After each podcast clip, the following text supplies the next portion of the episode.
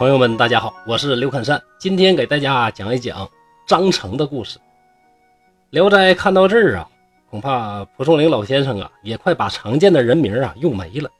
有很多朋友说呀，翻开《聊斋》四百多篇故事一看，哎呦，姓张的、姓王的，这个成那个成，这个兰那个兰，这个娘那个娘啊，换了脸盲症啊。其实我认为啊，这个无所谓，只要大家能把这故事啊读懂读透，从中悟出哪怕一点。道理，我们这个书就没有白读，您说对不对呢？说河南呐有这么一个老张家，这老张家呢祖籍是山东人。明末这个时候啊，山东地区大乱，大家都知道。这位老张他的妻子被清兵给抢走了，第一任妻子啊从此就不知去向了。常年客居河南，也不能老这么老哥一个呀，就在河南安了家，娶了一个妻子，生个儿子啊，名叫。张讷不久之后，这个第二任妻子又死了。张某啊，又娶了一个媳妇儿，又生一个孩子，叫啥呢？叫张成。这一家啊，四口在一起啊过日子。这位第三任妻子啊，姓牛，叫牛氏。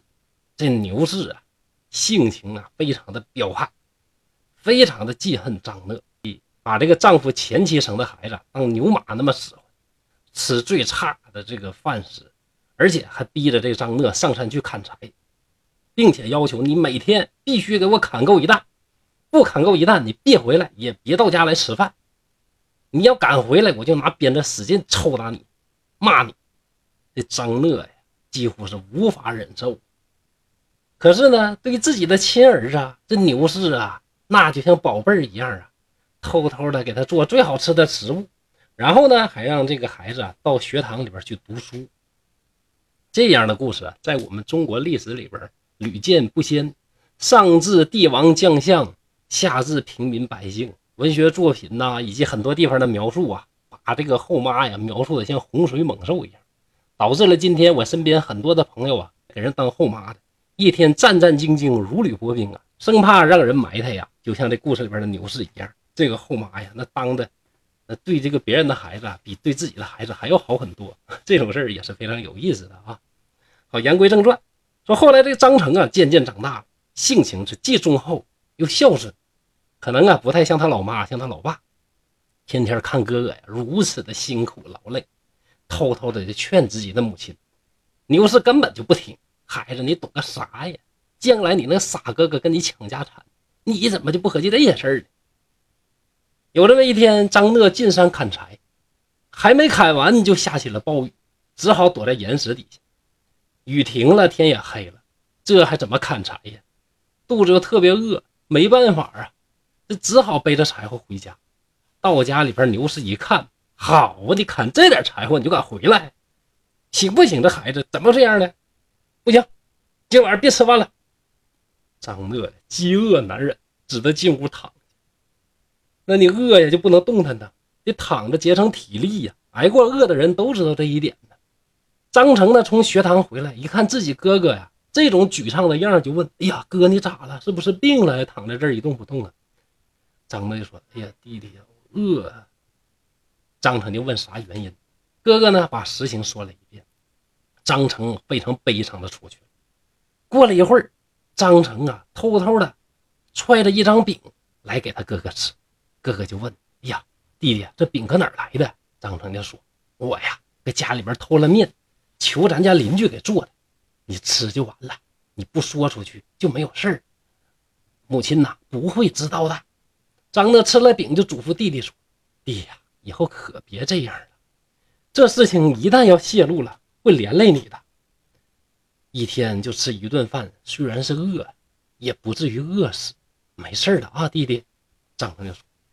哥呀，你这身体本来就弱，还要多打柴，再不吃饭，那可怎么得了啊？哥，我看你真心疼啊。第二天吃过饭之后，这张成啊就偷偷的上了山，来到哥哥砍柴的地方。哥哥一见弟弟来了，惊奇的问：“哎呀，弟弟你怎么来了呢？”张成就说：“我还帮哥哥砍柴呀。”张乐就问：“谁让你来的呀？”弟弟说：“我还自己想。”呀，张乐就说：“弟弟，你呀娇生惯养的，你哪会干这些粗活？别说你不能砍柴，就是能砍也不行你得好好回去学习，上学堂啊！快回去，快回去吧。张成说什么也不听，手脚并用啊，扯这个柴火。毕竟没干过活啊，这还是笨手笨脚的。但是不管怎么说呀，也帮了一点忙。还说明天我带斧头来帮哥哥。哥哥过去制止他这个弟弟啊，一看他的这个手指啊，已经出了血，连血也磨破了，心疼的说：“弟弟呀，你要再不回去，我就拿斧头割脖子自杀。”张登一看没办法了，哥哥都这么说了，得了吧，回去吧。这哥哥呢，不但呢这个弟弟没帮上忙，还呀给这弟弟送了一段路，又回去，耽误不少事啊。这张乐砍完柴回家。又转身去学堂，对弟弟的老师就嘱咐说：“呀，先生啊，我弟弟年龄小，您呐一定严加看管，千万别让他出去。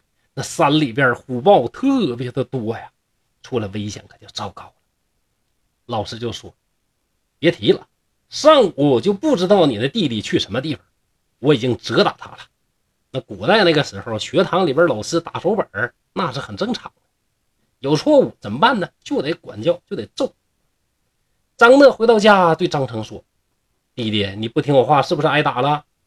张成笑着说：“哎呀，没有。”第二天，张成果然是揣着斧头又上山。哥哥就说：“哎呀，弟弟，我再三跟你说，你不要来，怎么又来了呢？”张成也不说话，举起斧子就开始砍柴，累的是汗流满面，一刻不停。岳母砍的够了一捆了。可以交代了，也不跟哥哥告辞，就回到家里边去。到了学堂啊，不出所料，又被老师揍了一顿。张成就把实际的情况跟老师说了。老师一听，哎呀，没想到啊，我打你打错了。圣人教训啥？圣人教训咱要孝悌呀。这孩子，这真是孝悌方面这个典范呐，不愧是我的学生啊。哎呀，这个品行啊，非常的好。嗯，好，好，好。呃，既然是这回事儿啊，以后啊，我就不拦着你了。你想去呢，就去啊，帮着你哥哥。这哥哥呢，知道这件事之后啊，屡次的劝阻自己的弟弟，但是始终啊也没听。有这么一天呢，张乐兄弟俩啊一起到山里边跟别人一起砍柴，突然呢就来了一只大老虎啊。大伙一看呢，我的天哪，这老虎太可怕了！这里也没有武松，赶紧往地上趴吧，也不敢跑，就趴在地上。那就看老虎得意谁。老虎溜达一圈，一看，可能感觉呀，这张成这小伙细皮嫩肉的，看着挺好吃啊，闻着味儿挺香。别人没管，就把张成给叼走了。张乐呢，本来呢也趴在那儿啊，跟他瑟瑟发抖，一看把自己弟弟给叼走了，大怒啊！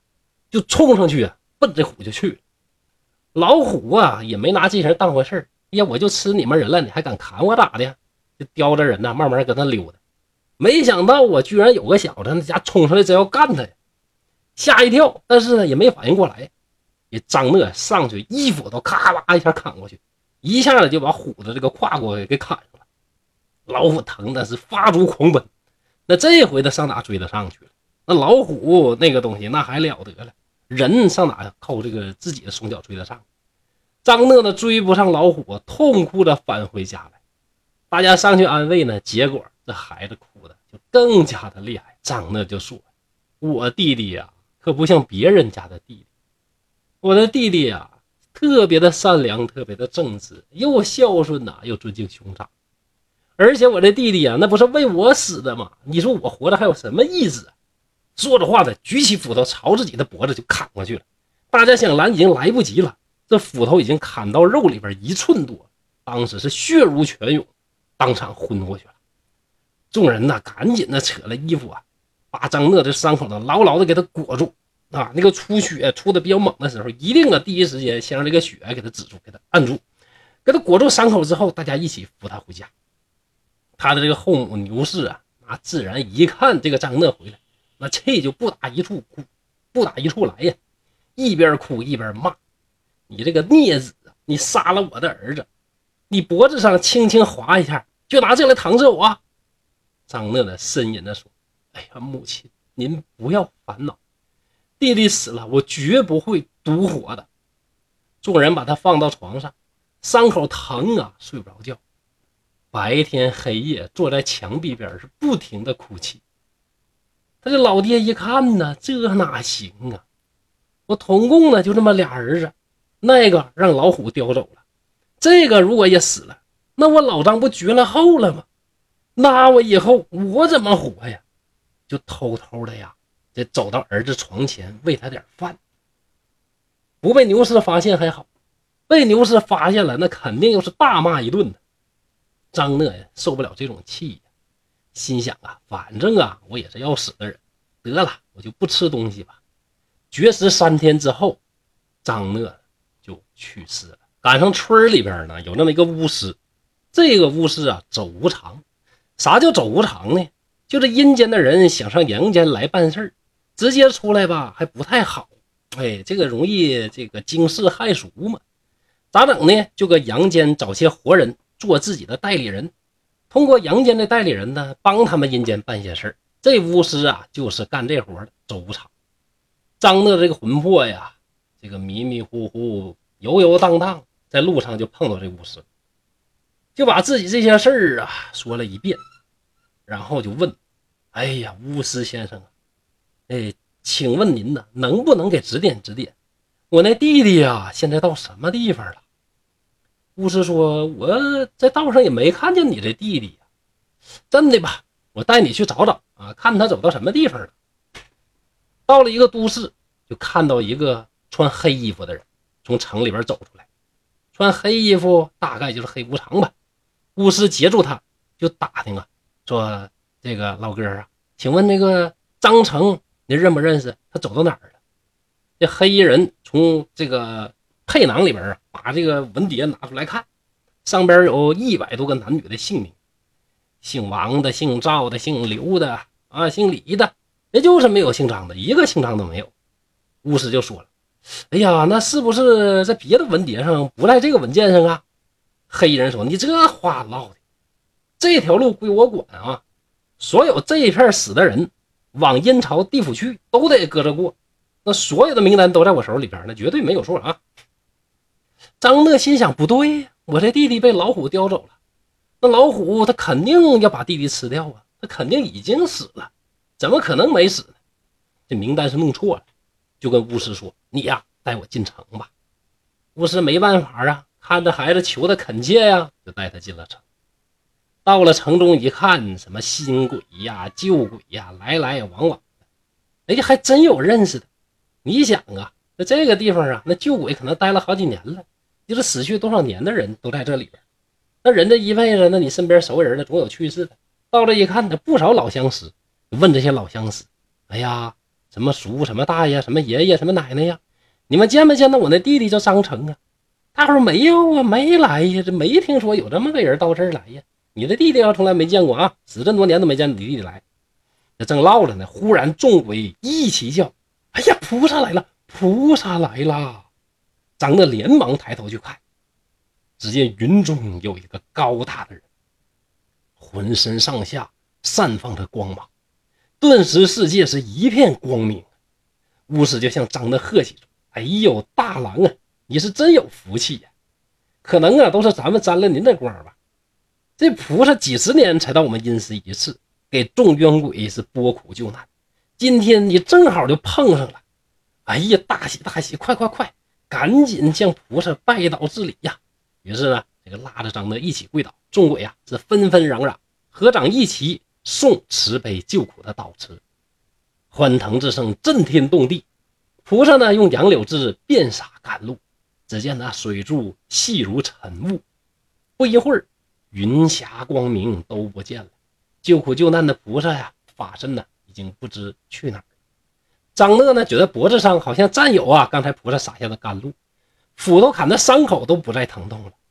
这巫师呢还是领着他一同回了家，看见村里的门才告辞而去。张乐死了两天呢，忽然又苏醒过来，把自己见到的遇到的事讲了一遍，就说呀：“我那弟弟呀没死。”后母就认为。你这呀，你就是骗人的鬼话，你做了鬼说鬼话，又辱骂他。张讷满肚子委屈呀，那没法辩。你说那玩意儿谁能信呢？你说对不对？摸摸自己的脖子，哎，这伤口一寸多深的斧痕居然全都好，便支撑着站起来，对父亲呢叩拜，然后说：“父亲呢，我要穿云入海，即使到天涯海角也要找到我弟弟。